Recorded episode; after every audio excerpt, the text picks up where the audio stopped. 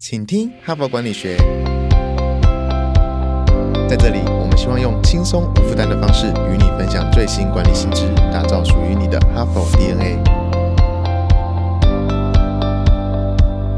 我是节目主持人杨玛丽 Mary。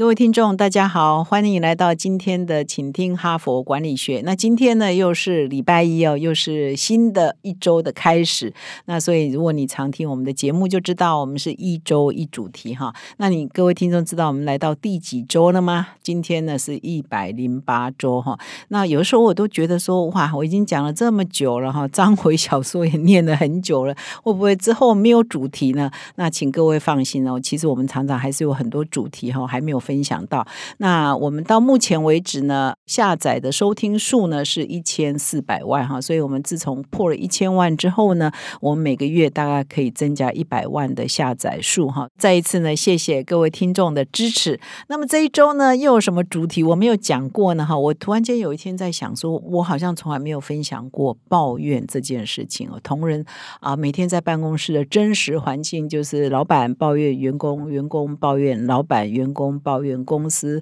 哦，那彼此坐在隔壁的同事可能也看不对眼哈，所以如果你有机会中午啊去你们公司附近的餐厅吃饭，听听隔壁桌都在聊什么，有很大比例可能都在批评他的同事哈，抱怨老板也好，抱怨同事也好，都有很有可能哈。所以呢，抱怨呢其实是我们每天工作中的日常啊。但是如果我们是一个主管啊，或者是我们比较正向思考的，我们已经是一个小主管或者是一个 team leader 啊，呃，我们一定。不希望说办公室有太多这种抱怨的负能量嘛，哈，所以我们这一周呢，其实我就从抱怨这个想法开始呢，来谈谈说如何呃把办公室的负能量可以转为正能量，那激励同仁呢向前啊。那事实上办公室的负能量呢，我觉得最常见的一种就是抱怨哈，另外一种呢就是不是抱怨呢，反而是躺平哈。我们现在常常说比较年轻的世代哈，可能都是躺平族，意思就是说他是不温不火了哈。他呃，该兴奋的时候不兴奋，该眼睛发亮的时候不发亮，所以他可能也很少抱怨。他上班就固定来，下班时间一到他就离开了，没我的事呢，他也不会表示意见哈。所以他对公司的制度啊等等，可能也是很沉默。所以他跟抱怨呢是另外一型的哈，他就是这些事情都跟我无关哈，办公室发生的事情都跟我无关哈。这个也是蛮在组织里头也是蛮大的困扰，因为我们总是希望同仁要参与啊，要热情啊，要投入。嘛，可这种人好像他就只管好他自己的事情，这样也很难带了，很没有士气啊。所以，我们这一周呢，我们就来谈说，第一个怎么面对抱怨，第二个怎么面对这种不温不火的躺平族啊，或者是前一阵子我也有分享过一个主题叫在职离职潮哈，这是啊这半年来的一个新的显学嘛，就是说，哎，是不是有很多比较年轻的世代倾向于这样啊？那所谓的在职离职，不是说哎他就呃不工作了，或者是说他不准时上下班，不是的，而是说他用一个离职的心态在工作哈，也就是我刚刚讲的就不投入了，那不温不火了，那没有意见了。你问他什么事情有没有意见，他都没太有意见。然后他只做他分内事，如果要给他加工作，或者说叫他挑战他分外啊，不是他分内，而是其他的业务，他可能就会呃瞪着眼睛看你，觉得我没兴趣哈。所以这个 也是组织发展上在人员带动上一个蛮大的困扰哈。所以我们这一周。就来谈如何面对抱怨，抱怨分哪几种？如何面对这种比较呃不温不火的？怎么样带动他们的士气，让他们可以更投入？哈，针对这两件事情来谈如何激励同仁的士气。哈帕真才时间，嘿，你是否常常听着哈帕想到，哎，其实还可以怎么做可以更好呢？又或是你已经哈帕中毒，不可一日无怕？如果是这样，热切欢迎您加入我们的团队。哈佛商业评论全球繁体中文版来自美国哈佛商学院，是全球最有影响力的知识管理品牌。强势扩编中的我们，陈真编辑、行销、剑客计划、哈帕开发等人才。如果你想抢头香，当全台第一个阅读 HBR 的人；如果你想加入不到一百周就突破一千万收听数的 Podcast 制作团队；如果你想修炼个人竞争力，工作与学习我全都要。太好了，我们就在等你。现在就点击说明栏链接，加入我们，成为对社会有影响力的人吧。那我今天呢，先针对抱怨这件事情来做分享哈。我找了一篇蛮新的文章啊，是今年的五月才发表的，在《哈佛商业评论》上的。它的标题是“员工的抱怨有四种”，哈，主管应该怎么面对？我真的觉得蛮有趣的哦。这个哈佛的文章呢，常常很多学者专家研究之后呢，把一些很常见的一些现象啊，把它归纳整理哈。所以呢，这两位共同作者呢，就把抱怨办公室常见的抱怨分成。四大类型哈，那各位来听听看，哎，是不是蛮有道理的？就是我们可以把同事的抱怨五花八门啊，讲东讲西，是不是大致分这四种类型的抱怨？那这四种类型的抱怨，我们要各自如何来面对？哈，可以让我们的组织啊，可以让我们的士气，可以让我们的管理呢，可以做得更好。那我首先呢，来介绍这篇文章的两位共同作者哈。首先呢，是呃瑞士洛桑管理学院 IMD 的领导力与组织行为学的教授，他叫 Alison Master 哈麦斯特，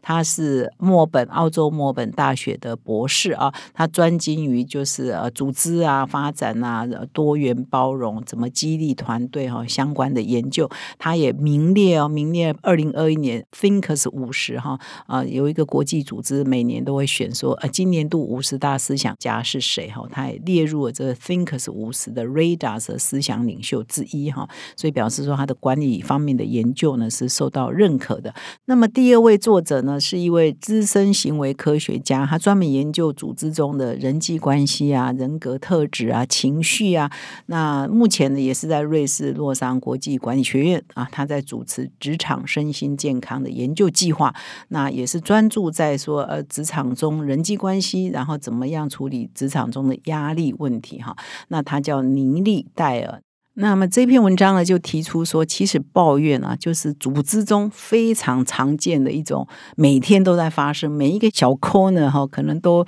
堆满了很多的牢骚了哈，很多表达不满啊，表达牢骚啊，啊抱怨公司啊，抱怨同事啊，抱怨薪水啊，抱怨啊一大堆事情啊，就是说这种情绪问题呢，事实上是组织啊无可避免的啊。那如果呢抱怨不好好的处理的话呢，它就会变成一种相当差的一种负面的能量，就会影响士气，甚至呢它有渲染哈，其他人本来好好的，可能被其他人的抱怨呢这个情绪影响呢。也都变得很毛躁、很焦躁，甚至是莫名其妙对组织反感啊，或对部门反感，或对主管反感哈，这个就会变成一个生产力造成很大的影响哈。所以面对抱怨呢，事实上也要正面对待，而不是说啊，就当做没看到，就当做没听到，它可能会呃酝酿成为更严重的危机哈。所以呢，这篇文章呢就先分析说，哎，抱怨我们要先把它分类哈，有些抱怨可能是呃正面的，我们要。要处理他的问题，他只是反映了公司发展某一些问题、某一些构面，它可能是正向的。但是有些抱怨呢，可能就是恶意的哈，或者是说蓄意的，蓄意要去重伤谁啊，或者是散播谣言，或者是说诶权力斗争的一环都有可能哈。所以你要分辨呢，分辨这个抱怨到底是属于比较良性的，还是比较恶性的，然后你就要有方法去面对一些比较恶性的一些抱怨，你要怎么制止？那有一些什么方法？来解决一些良性的抱怨，它可能是对我们的发展蛮重要的一些忠言逆耳。那你可以把这些抱怨。导向正向的是对我们的组织的改善、组织的发展是有帮助的哈，所以要分辨这两类。所以呢，我们以前不是都看广告吗？说思思有两种哈，所以这两个作者呢就把抱怨分成四种哈。那各位以下呢我就说的比较详细一点，你来听听看是不是有道理了哈。那么他把抱怨呢就常见的各种啊办公室抱怨呢归纳啊整理啊四大类。第一类就是生产性的抱怨哈，这就是比较建设性的，意思就是说啊。真正在组织运作里头，在服务的流程里头，可能有哪些环节真的是出现问题？这种抱怨呢，他把它叫生产性的抱怨，事实上就是。真的是可以真实反映问题的哈，所以针对这种抱怨呢，其实我们就要聆听他们的心声，然后想办法改善，这是可以促进组织正能量，或者是改善，或者是更好的一个动力啊哈。所以生产性抱怨啊，比如说这边有举例了哈，比如说员工他的办公环境可能啊，比如光线是不足的啊，或者是说新产品啊某些功能是有问题的，可是在过程当中都没有人提出来，他是有一点在在提。醒的，在示警的，或者是说，哎，团队成员里头哦，比如说有吹哨者这种嘛，比如说哎有有些人真的行为违反了诚信或违反了公司的规定，你需要一些基层的员工或者是在那个组织里头的员工来提示嘛哈，但是他可能用抱怨的形式来表达，比如说哎怎么某某人他老是可以怎样怎样享有某些特权啊，他跟客户都怎样怎样，呃那我们都不这样做，然后结果升迁啊加薪都是那一个人，我们都没有，可是事实上我们是遵守公司规定的啊，就是有些人是踩红线嘛哈，所以他可能不是用检举的方式来表达，他可能用抱怨的形式来表达，因为他会抱怨说，哎这个主管是不是把 JQ 拿狗碟都没有看到员工的问题，所以他用抱怨来展示。但是你要去仔细聆听他抱怨后面到底真实发生的事情是什么，那你可能就可以找到你改善你的组织的一些方法，或者是重新拟定制度啊，来来管理你的团队啊，会走向更正向。所以面对第一种抱怨，你的解决方法就是要展现出好奇心跟兴趣，要聆听哈。就是你如果听到一些抱怨，它可能反映的是你的。呃，整个流程或管理上的某一些问题的话，其实你可能就要找这个抱怨的人来聆听他们的意见哈。那你不要有一种偏误哈，或者一种假设，就是你没有看到就以为没有发生。你没有亲身经历，就以为这是不可能。你要去除这种偏误啊，因为我们通常会觉得要亲身感受才算啊。没有亲身感受，我没有看见啊，我没有听到啊，我自己没有感受过啊，就否定啊他们的感受哈。所以呃，你就是要先保持好奇心，听听看到底他们反映的背后有没有更严重的一个组织管理上的问题。所以你要对这种生产性的抱怨，真的要付出关心啊，表达好奇心跟兴趣，还要感谢啊，表达抱。怨怨的人哈，这是第一种抱怨哈，就是比较建设性的抱怨了。但是他的表现方式可能也不一定态度很好啊，因为有时候抱怨同时讲起话来也可能也很酸啊，可能也很毒啊，可能态度也不尊敬啊、不尊重啊，可能很泼妇泼辣型的都有可能。但是我们要还是要去听他背后是不是说的是有道理的哈，所以要表达出好奇心跟兴趣。那么第二种类型的抱怨呢，这里把它啊称为发泄式的抱怨哈，就是说他可能还是有所本，就是我对某一件事情不满，可他的表达方式。真的很像泼妇骂街型的，或者是情绪走中型的哈，就是发泄，反正不管三七二十一，他就谩骂哈。你事实上啊，我们在办公室，呃，这种人。不是每一个人都是啊，哈，就抱怨大家都会啊，有些小抱怨啊，或者是怎样。但是发泄性的抱怨，这个可能呃，就是脾气比较差的啦，比较冲动型的，可能就偶尔呢就爆发一次哈。那他通常一定有个引爆点，可是他一定有累积嘛，累积一阵子的不满，然后有一个引爆点，他就管他三七二十一，就给你发泄哈。那他这个发泄型的抱怨，事实上呃杀伤力是蛮强的，因为它会造成很大的负担。他这边还用一些心理学啊，或者是。是一些呃身体的一些变化，就是当你属于这种暴怒啊发泄，事实上对于这个生气的人也会影响到他的健康啊，他这种人会增加这个罹患心血管疾病的机会会比较高嘛，因为情绪的控制就是比较差嘛哈。那如果说你又是那个倒霉鬼，要听别人对你情绪发泄哈，就是他的发泄式的抱怨，你又成为别人常常找来这个倾听别人的情绪的发泄的话，那你也会变成负担哦，就是你。如果常常去听别人这样的话，你会变负担，因为你要处理他的情绪，然后你听了这么多，你自己情绪也很低潮，然后所以其实有的时候一些学者专家就会建议说，哦我们要远离这种情绪发泄抱怨的这种人，然后但是如果说哎你是他的主管，那你就得处理嘛，哈，所以待会我就要来谈说，哎情绪性的发泄抱怨的话，我们应该怎么来处理？因为第三种抱怨呢是属于。常态性的抱怨呢，惯性的抱怨，反正就是有某些同事啊，办公室一定有这种人，他什么都抱怨，冷气不够冷，冷气太强，他都要抱怨。比如说薪水有加薪的，他可能也抱怨加薪幅度太低；没加薪，那当然他也会抱怨，怎么都没加薪哈。那主管他也看不顺眼，其他同事他也看不顺眼。如果你们公司有提供营养午餐，午餐的话，菜色他也看不顺眼。反正有一种人呢，他就什么都习惯性的抱怨，没有一样。东西呢，他是会满意的。也有这种人呢，叫惯性抱怨。那面对惯性抱怨，又应该怎么办呢？哈，所以接下来的这篇文章就有提醒啊，如果你面对是情绪性发泄那种宣泄式的暴怒型这种抱怨，你应该怎么处理？以及面对这种惯性的抱怨，反正他三不五时就要抱怨，他什么东西都要抱怨。面对这两种人，我们应该怎么办呢？哈，那当然，这个管理学者文章建议哈，还是要沟通啊。所以呢，你可以什么化整为零哈，就是说，因为有的时候这种抱怨是累积起来的哈，就是你你平常都没有让他宣泄嘛，你平常都没有引导他，没有倾听他嘛，他就激怒已久，积怨已久，一次就给你大爆发哈。我相信各位一定都有这个画面，然后就是你的办公室搞不好某某人就是属于这一种型啊，一次呢就累积起来大爆发。所以呢，这个就要化整为零，就是你平常啊，比如每一季啊，每一段时间，你就要创造机会让员工来。对这个组织表达一些他们的建议，跟提出改善方式的一些构想，然后建立一些互信的机制。就他们提的构想，如果是有道理的，你平常呢就要来处理，让他们觉得说，哎，他们的意见呢是受到公司尊重的，是受到公司认可的。哈，那平常呢就化整为零来解决他们可能抱怨的引爆点，那就会减少这种惯性抱怨的频率，以及减少这个发泄式抱怨的频率。哈，让让你的办公室呢是可以比较正向的、比较积极的，可以往下去走。那么第四种抱怨呢，叫恶意抱怨。哈，这个我觉得所有的主管哈，历代的君王呢，常常呢就被这个小人呢的包围哈，因为小人呢就最爱恶意抱怨，他就用一种抱怨的形式，他事实上是有私心的哈。所以这种你如果是一个主管，你一定要认知，你可能呢就被。别人的恶意抱怨呢，包围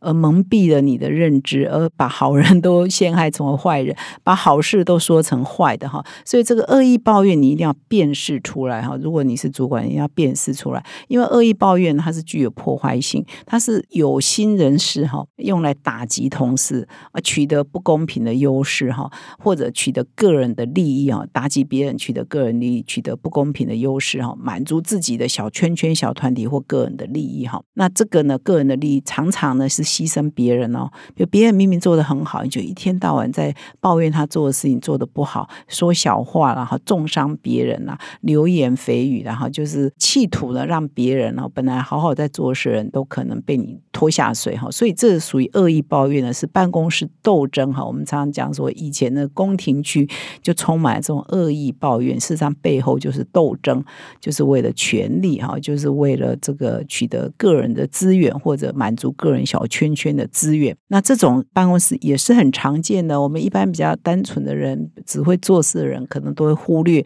他可能就正受到恶意抱怨的重伤伤害。很多人可能有一天呢被陷害，才发现说：“哦，原来人家已经布这一局布很久了哈，才知道。”那你那个时候来怪长官呢，也没有用了哈。而长官呢自己也不自觉，才会陷入别人的恶意抱怨的圈圈嘛哈。所以这里呢有特别提醒。所有的主管哈，你要对付这种破坏性的恶意抱怨，你要很有自知。说你一旦当了主管，你就可能成为别人这个进谗言的对象，就在你耳边呢，一直给你讲某某人的小话啊，某某部门的小话，某某部门谁做的不好，事实上人家做的很好啊。那一天到晚跟你讲小话的人，你就要小心啊！一天到晚会在你耳边抱怨别人的人。其实所有主管也都要小心，因为他可能是为了他个人的利益，为他个人部门的利益，或为了他小圈圈利益啊，来跟你啊一天到晚抱怨别人，说别人的小话，说别人哪里做的不好。所有的主管要当心了，然后要遏制哈这种破坏式的恶意的怨言。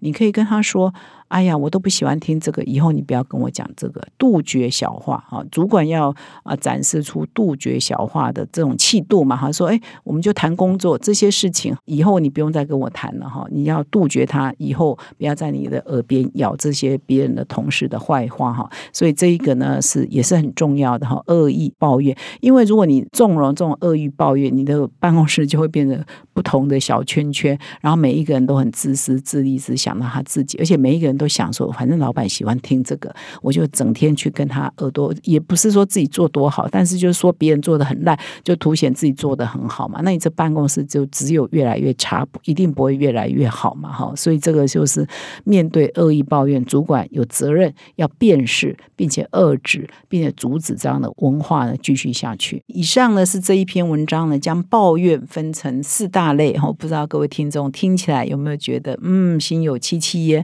还是？你要增加第五大类、第六大类都没有问题哈。总之呢，有些抱怨是正向的，是良善的哈。我们要仔细聆听，有些抱怨真的是有毒的。恶意的啊，故意重伤别人的，我们要能力去辨识哈。尤其是作为一个主管，千万不要变成别人这个斗争利用的工具，然后同事这边斗争利用老板当工具哈，这个非常常见。我们常见宫廷戏都在演这样嘛，皇帝下面的臣子斗成一团，这个皇帝呢就是他们这个利用的棋子哈。那只是皇帝还以为他在掌握一切，实际上皇帝都是这些臣子的棋子哈。所以大家一定要小心啊，避免这样的状况在你的。办公室内发生。那么以上呢是今天主要的分享，谢谢各位的收听。最后也是提醒各位听众哦，如果你对我们的 Podcast 很支持的话，请到说明栏点击赞助连结，就可以提供我们小额的赞助，让我们有机会可以做得更好。感谢你的收听，我们明天再相会。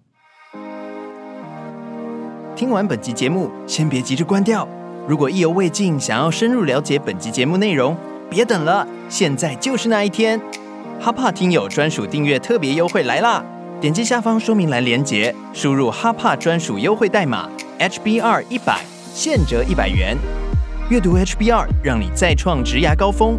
周年庆限时最优惠方案，订阅一年加送三期，再加赠一本《哈佛商业评论》推荐必读 AI 趋势。现在就加入 HBR 读者行列，站在大师肩膀，洞见从经典到未来。